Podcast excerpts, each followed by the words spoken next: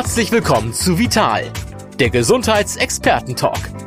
Der Talk mit Gesundheitsexperten aus allen Fachrichtungen über wichtige Basics zur Vorsorge, Heilmethoden, gesunde Ernährung, die richtige Dosis Bewegung und vieles mehr.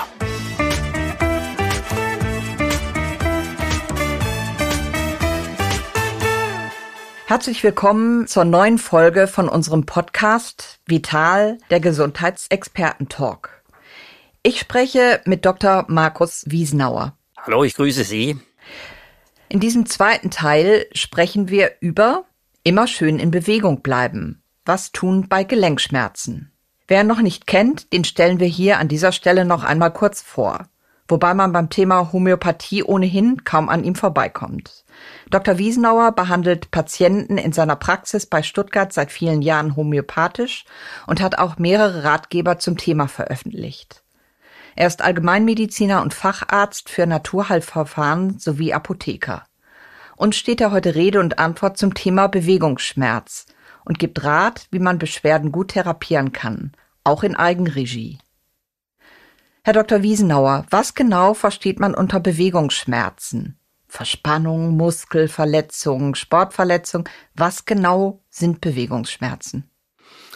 Ganz einfach formuliert, wer rastet, der rostet und der spürt dann, wie schwer es ist, wieder in Bewegung zu kommen. Also letztlich ist es auf der einen Seite natürlich vorherrschend der Schmerz, der sich bemerkbar macht an den Gelenken, an den unterschiedlichsten Gelenken oder aber auch der Schmerz an der Wirbelsäule.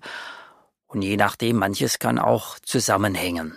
Begriffe wie Arthrose und rheumatoide Arthritis, das wird alles immer gerne durcheinander geschmissen. Wie kann man genau erfahren und ähm, herausfinden, unter welchen Schmerzen man leidet? Also diese beiden medizinischen Begriffe sind natürlich grundsätzlich unterschiedlich. Die rheumatoide Arthritis ist eine Gelenksentzündung, befällt oftmals ein, zwei oder mehrere Gelenke. Oft ist der eigentliche Auslöser nicht festzustellen, sondern hier ist es, wie man sagt, die, vor allem auch die Blickdiagnose, die man natürlich als Arzt hat und erstellen kann. Und auf der anderen Seite wird das Ganze nochmal unterstützt durch entsprechende Blutuntersuchungen. Gott sei Dank sind diese Erkrankungen nicht so häufig, viel häufiger sind natürlich äh, Arthrose, ist die Arthrose. Und die Arthrose ist gewissermaßen eine Gelenkabnutzung, ein Gelenkverschleiß, der kann auftreten, muss aber nicht auftreten. Und dieser Gelenkverschleiß betrifft natürlich meistens Menschen äh, mit zunehmendem Lebensalter. Und da stellt sich natürlich gleich die Frage, gibt es denn so ein typisches Beispiel für ein zunehmendes Lebensalter? Da muss ich immer etwas schmunzeln, weil natürlich äh, durch die Impulse der ayurvedischen Medizin, die ich auch sehr wertschätze, habe ich gelernt, dass es im Grunde genommen ein kalendarisches Alter gibt, das was man uns äh, ins äh, in den Pass oder in den Personalausweis reinschreibt, das ist das eine. Und äh, viel wichtiger, sage ich auch über den Patienten, das ist das biologische Alter. Und mit diesem biologischen Alter verknüpft ist das dritte, das ist das psychologische Alter, so zumindest sieht es die ayurvedische Medizin. Und ich finde das so spannend, dass ich das natürlich auch für mich übernommen habe. Und das ist dann der Punkt der, wie man dann sagt, na ja, der Patient hat eben entsprechend seinem Alter die und die Beschwerden an den Gelenken oder an der Wirbelsäule. Und lassen Sie mich raten, an dem Alter, das in meinem Pass steht, kann ich nicht drehen. An den anderen beiden müsste ich doch einwirken können, oder? Durch einen gesunden Lebensstil? Das ist der entscheidende Punkt. Damit sind wir noch einmal bei dem Stichwort unserer ersten Folge, nämlich bei dem Stichwort lebensstilverändernde Maßnahmen, die ja Hahnemann bekanntlich unter das Motto gesetzt hat, ändere dein Leben. Und ich denke, das ist gar nicht so schwierig, denn vor allem Dingen alles, was mit Stoffwechselerkrankungen, Übergewicht zu tun hat, mit einer Bewegungsarmut, das sind alles Trigger, das sind alles Katalysatoren für eine Gelenkabnutzung, die in diesem Ausmaß, wie man es teilweise bei den Patienten sieht, eigentlich nicht sein müsste. Und deswegen kommt hier auch erneut der Hinweis, nicht nur jetzt mit der homöopathischen Brille gesprochen oder mit der homöopathischen Sprache gesprochen, sondern überhaupt auch die Frage der Naturheilkunde, nämlich was kann ich ändern? Und das finde ich ist eigentlich nicht so enorm viel. Eine gesunde Ernährungsweise, die muss man jetzt nicht äh, einseitig äh, durchführen. Und auf der anderen Seite natürlich vor allen Dingen auch die Bewegungen. Und ein dritter Punkt, der passt eigentlich, meine ich, ganz gut dazu. Ich frage Patienten, die unter Gelenkverschleiß neigen, wo die Schulter schmerzt, das Kniegelenk schmerzt, äh, die Fingergelenke schmerzen oder auch Schmerzen an der Wirbelsäule auftreten. Da frage ich dann vor allem auch immer, was und wie viel trinken Sie. Und die Flüssigkeitszufuhr halte ich für was ganz, ganz Wesentliches oder was ganz, ganz Wichtiges. Und äh, ich bedauere, dass da in der Presse oftmals hm, falsche Zahlen angegeben werden. Äh, ich gebe Ihnen mal eine Hausnummer. Die Hausnummer lautet etwa, etwa 30 Milliliter pro Kilogramm Körpergewicht. Wenn man jetzt nicht entsprechend sportlich überaktiv ist, da muss man natürlich etwas mehr trinken, aber ich sage jetzt mal so im normalen Leben. Und dann kommt die Frage, was sollte man trinken? Nun, ich empfehle natürlich, und das kommt wieder aus der ayurvedischen Medizin, ich empfehle natürlich sehr gerne das stille Wasser, denn so aus Sicht der Naturheilkunde, auch der chinesischen Medizin, der ayurvedischen Medizin, stilles Wasser reinigt. Ja, nehmen Sie das ganz wortwörtlich, das schwemmt aus. Was dann von mir immer sehr empfohlen wird, das ist beispielsweise dann auch Grüntee, den man kurz ziehen lässt. Kurz ziehen lassen bedeutet etwa halbe Minute oder eine Minute. Und wenn ich dann gefragt werde, oh, muss ich wirklich auf meinen Kaffee verzichten, dann frage ich immer, na ja, Kaffee, das ist was zum Zelebrieren. Oder die gute Tasse Schwarztee, das ist was zum Zelebrieren. Und das trinke ich nicht primär, weil ich Durst habe, sondern weil ich eine Situation zelebriere. Und dieses Zelebrieren, das hat ja was auch zu tun mit unserer Seele. Und wenn die Seele schwingt und wenn ich sowas zelebriere, dann geht's mir schon viel besser. Und ähm, wenn ich dann noch gefragt werde, und wie ist es denn mal ab und zu mit einem Gläschen Wein, dann muss ich deswegen schmunzeln, weil mein Blick aus dem Fenster meines Sprechzimmers geht auf die baden-württembergischen Weinberge. Und da muss ich dann immer schmunzeln, weil ich natürlich sage, na ja, in Maßen genossen. Und das ist was ganz Grundsätzliches. In Maßen genossen äh, müssen Sie darauf verzichten. Denn vielfach wird ja auch immer wieder gesagt, wenn ich Homöopathie einnehme, dann muss ich auf das, das, das, stopp brauche nicht auf alles verzichten, sondern ein paar Dinge sollte man eher etwas reduzieren, aber ansonsten leben sie einfach so weiter. Ein moderates Leben führen und nicht ein verzichtvolles, wenn ich Sie richtig verstehe. Ja, der Mensch braucht Lebensqualität, jetzt nicht nur im Hinblick auf seinen Bewegungsapparat, sondern generell äh, braucht der Mensch eine Lebensqualität.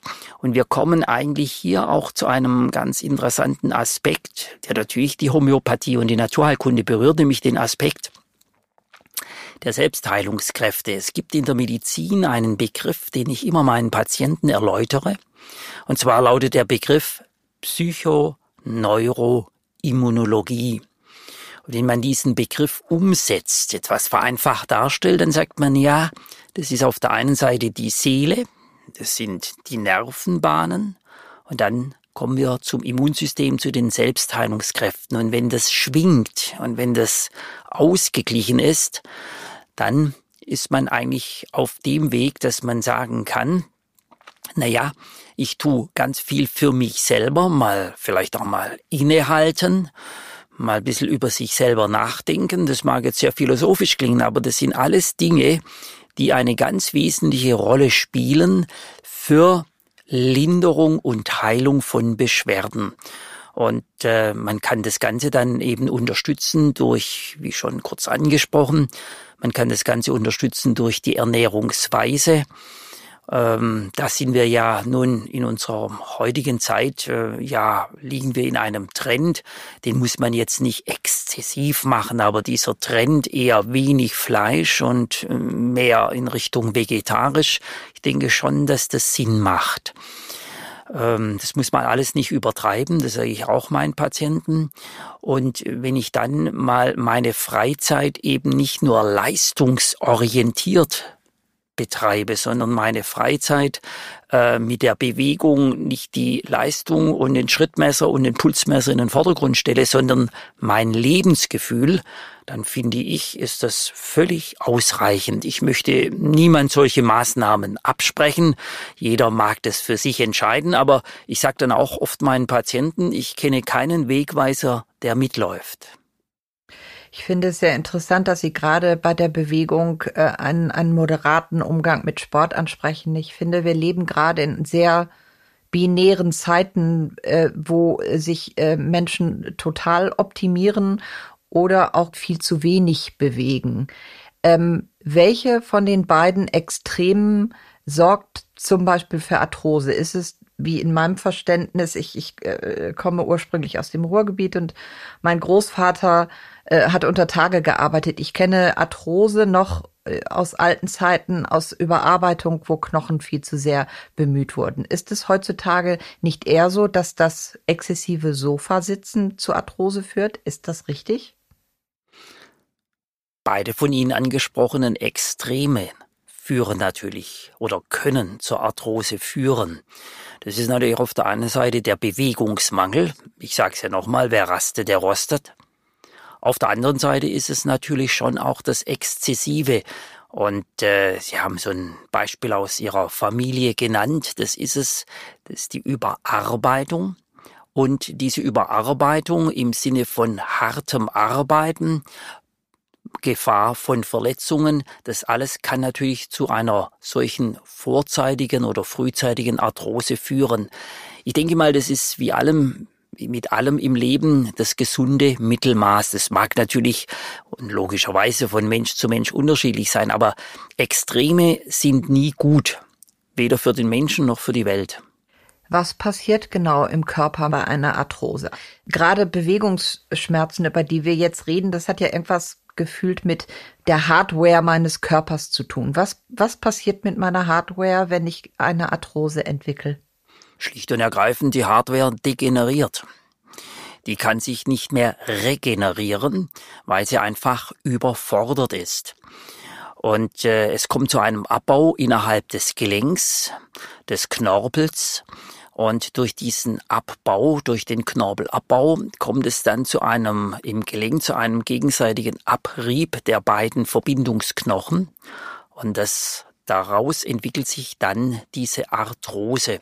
Und diese Arthrose ist ja nun einerseits gekennzeichnet und was ganz Typisches durch den Anlaufschmerz, wo der Patient, ohne dass er das sagen muss, das sieht man dann, wenn man zum Beispiel die Türe im Sprechzimmer öffnet und der Patient im Vorwarteraum sich befindet und man bittet ihn dann herein ins Sprechzimmer, dann sieht man genau, wie ist sein Bewegungsmuster.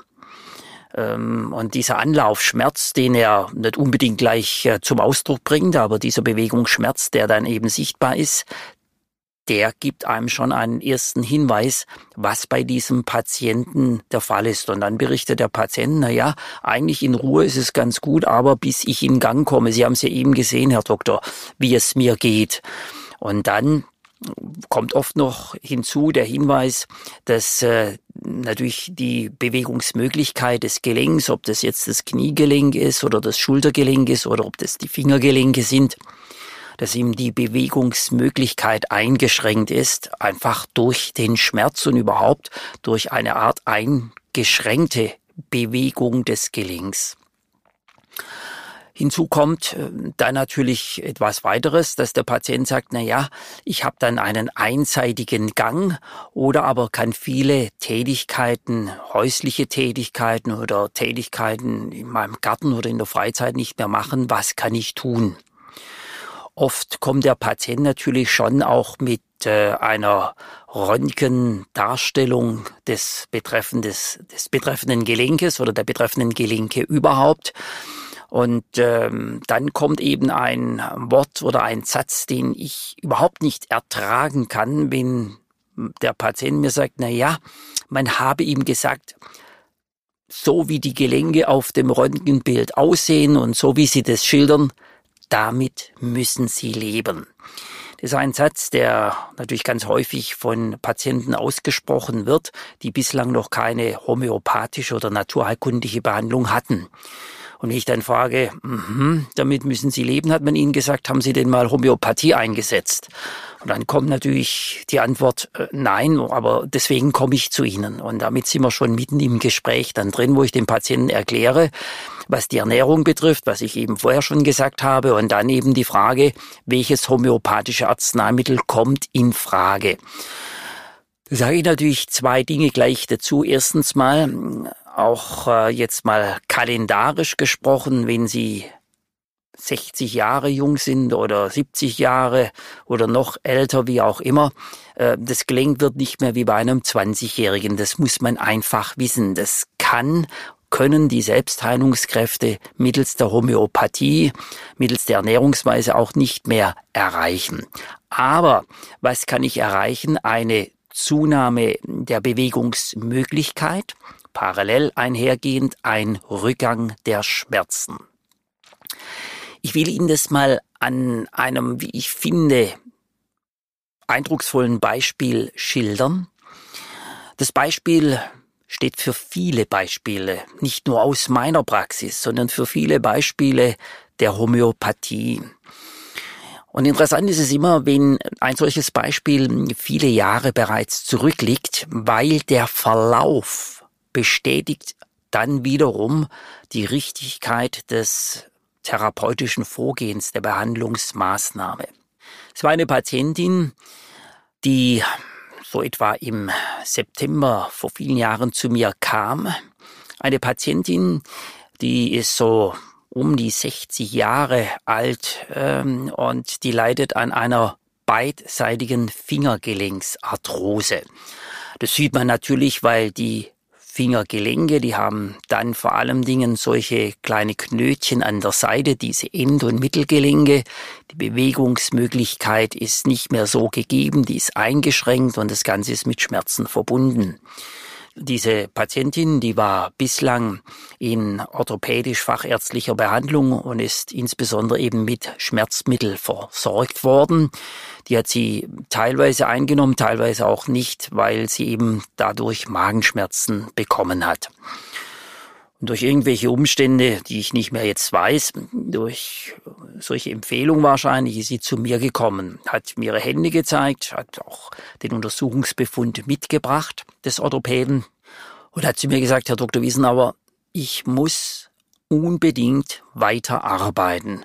Trotz meiner Hände, an manchen Tagen ist es mir kaum möglich zu arbeiten, aber ich muss das, denn ich bekomme eines Tages, wenn ich dann mal 65 oder 66-jährig bin, eine so kleine Rente, ich kann nicht vorzeitig berentet werden. Und nun muss man wissen, dass diese Patientin, 60-jährig damals, dass die als Küchenhilfe arbeitet. Und äh, als Küchenhilfe muss sie die schweren Töpfe und Pfannen reinigen, sauber machen, ein- und ausräumen. Und äh, es ist nachvollziehbar, so wie die Hände aussehen, das ist ähm, kaum machbar, ohne dass äh, die Patientin eben unter einer Schmerzmitteleinnahme steht. Und so kam sie zu mir und ich habe dann ihr die sogenannte homöopathische Gelenkkur äh, verordnet und ihr gleich dazu gesagt, ich sage Ihnen gleich, das geht nicht von heute auf morgen, sondern das dauert seine Zeit. Die Patientin hat gesagt, na ja, so viel Geduld kann ich sicherlich mitbringen. Frage, kann ich mal an dem einen oder anderen Tag äh, ein Schmerzmittel zusätzlich einnehmen? Meine klare Antwort, selbstverständlich. Sie sollen die Schmerzen ja nicht aushalten müssen. Ich habe dann der Patientin zwei homöopathische Arzneimittel verordnet. Äh, ich nenne Ihnen die Namen, aber Sie können das dann auch ähm, im Verzeichnis äh, dieses Podcasts dann nachhören. Und zwar ist das eine Heklalava D6, Das ist äh, hergestellt aus dem Lavagestein des Hekla-Vulkans von Island. Und das andere homöopathische Arzneimittel heißt Rus Toxicodendron D12. Das ist eine Pflanze, eine nordamerikanische Pflanze, aus der dieses homöopathische Arzneimittel hergestellt wird. Und die Patientin nimmt von den erstgenannten Arzneimittel dreimal täglich eine Tablette, drei Wochen lang, setzt dann dieses Heklalava ab und nimmt anschließend drei Wochen lang dieses Rus Toxicodendron, zweimal täglich fünf Kügelchen, wiederum drei Wochen lang. So, und diesen Wechsel, drei Wochen das eine Arzneimittel, drei Wochen das andere Arzneimittel, habe ich der Patientin gesagt, das machen Sie mal jetzt die nächsten Monate. Und äh, die Patientin habe ich dann ihr nochmal gesagt, wenn Sie Schmerzen haben, können Sie bedarfsweise natürlich ein Schmerzmittel einnehmen. Es war wie gesagt damals im September und ein zweites Mal ist diese Patientin, ja so etwa knapp drei Monate später zu mir erneut in die Sprechstunde gekommen. Das war damals kurz vor Weihnachten. Und das werde ich auch nicht vergessen, als ich damals die Patientin in mein Sprechzimmer gebeten habe.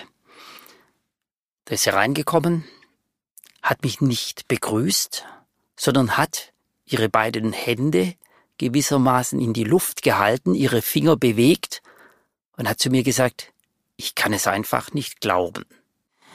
Und im weiteren Verlauf des Gespräches äh, kam dann raus, dass die Schmerzen immer mehr zurückgegangen sind, die Bewegungsfähigkeit zugenommen hat und sie keine Schmerzmittel mehr einnehmen musste.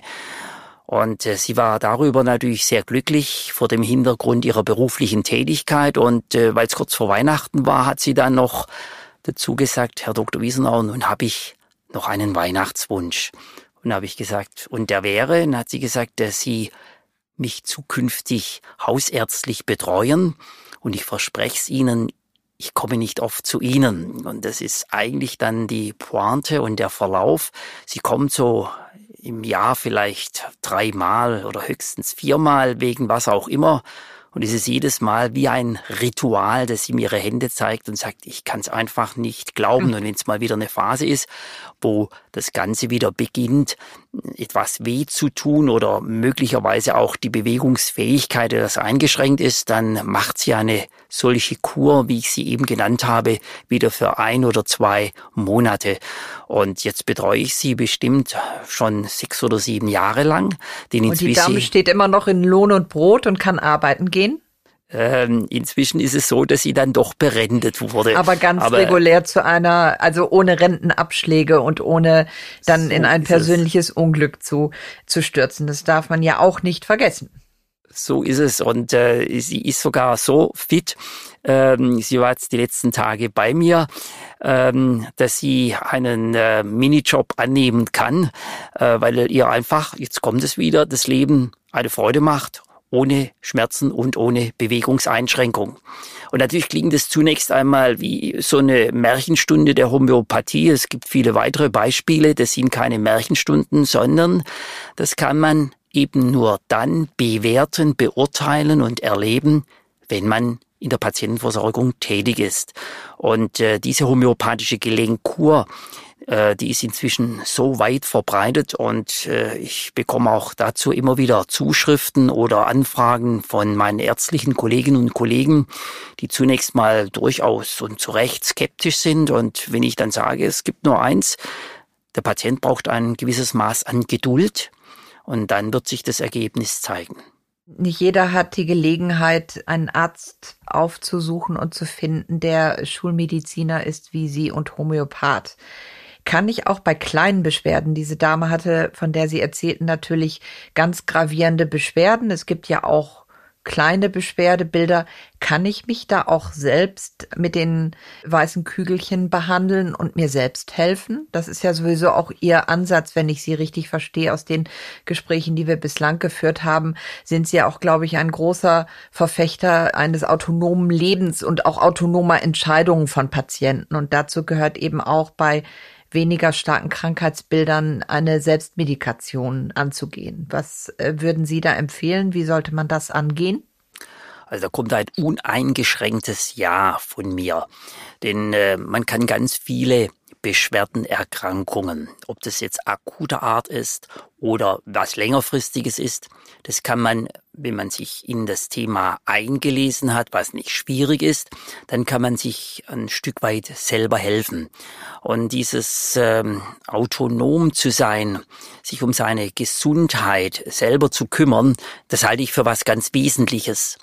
Denn nur dieses passive Einnehmen von Tabletten, wie das leider weit, weit verbreitet ist, das kann ja letztlich nicht die optimale Behandlung sein. Und wenn Sie jetzt fragen, dass man beispielsweise bei leichteren Beschwerden oder nach Rücksprache mit seinem Hausarzt dann genau weiß, um was geht es, dass man dann sich natürlich schon auch mit der Homöopathie selber helfen kann. Es gibt ja ganz unterschiedliche Bücher zur Homöopathie. Nicht umsonst, ein, eines meiner Bücher lautet ja Homöopathie für die ganze Familie, wo ich dann nachlesen kann, aha, mein Arzt hat mir gesagt, ich habe zum Beispiel eine Sehnenscheidenentzündung. Und diese Sehnenscheidenentzündung, das ist bekanntermaßen etwas sehr, sehr Schmerzhaftes, wo man in der Tat am Anfang oftmals äh, ohne ein Schmerzmittel nicht zurechtkommt. Und dann kann man in einem solchen Homöopathiebuch nachlesen, dass beispielsweise bei einer akuten Sehnenscheidenentzündung, dass man da Bryonia einsetzen kann.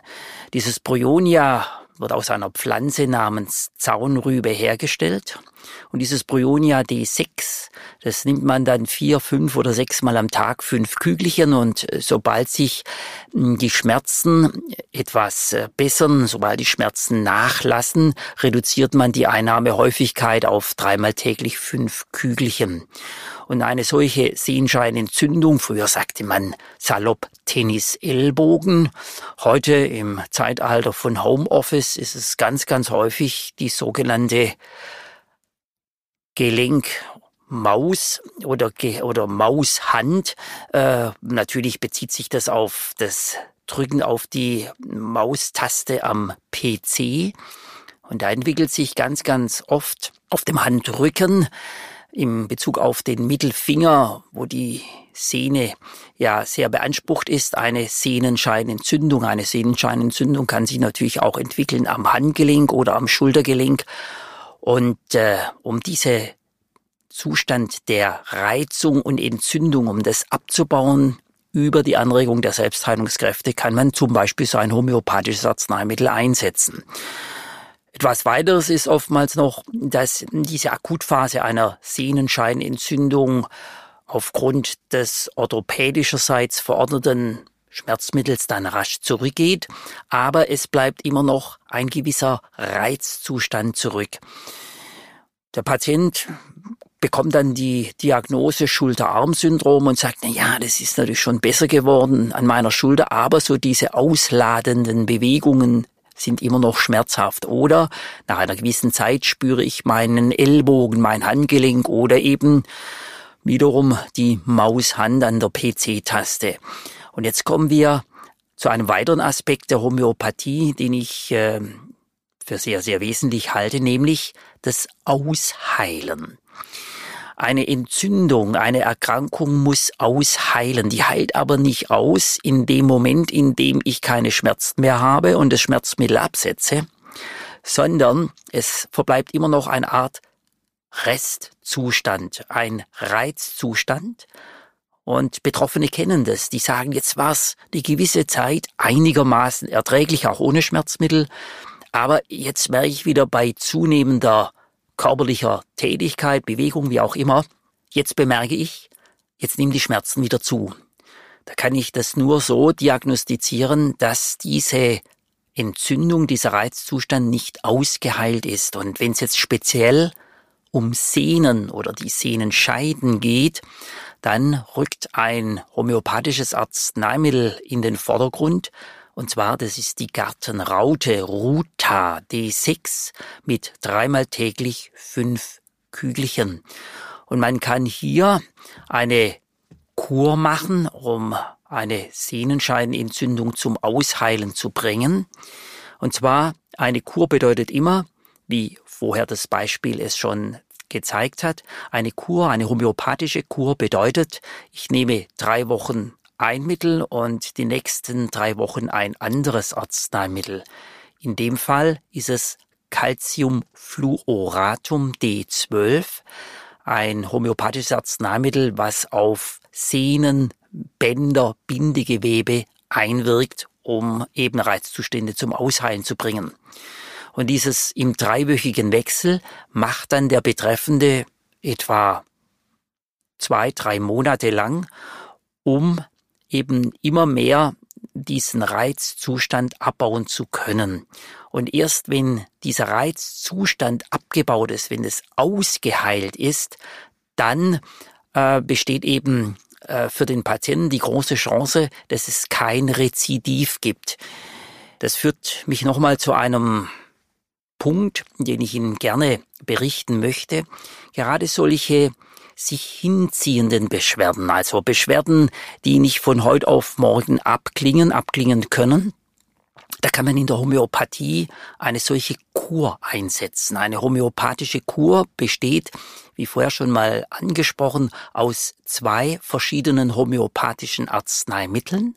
Und diese beiden Arzneimittel werden eben im dreiwöchigen Wechsel oder man kann natürlich das auch monatlich machen, im monatlichen Wechsel eingesetzt um eben eine Erkrankung zur Ausheilung zu bringen.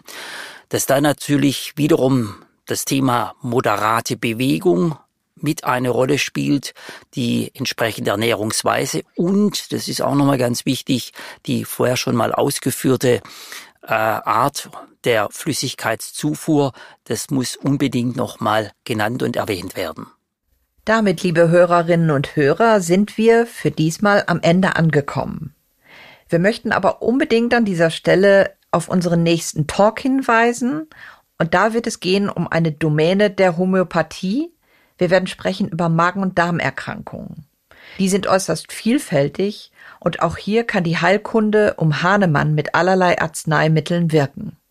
Welche das sind, das erklärt Dr. Wiesenauer beim nächsten Mal. Ich danke Ihnen ganz, ganz herzlich für Ihre spannenden Berichte auch aus Ihrer Praxis und auf Wiederhören. Auf Wiederhören und gerne bis zum nächsten Mal.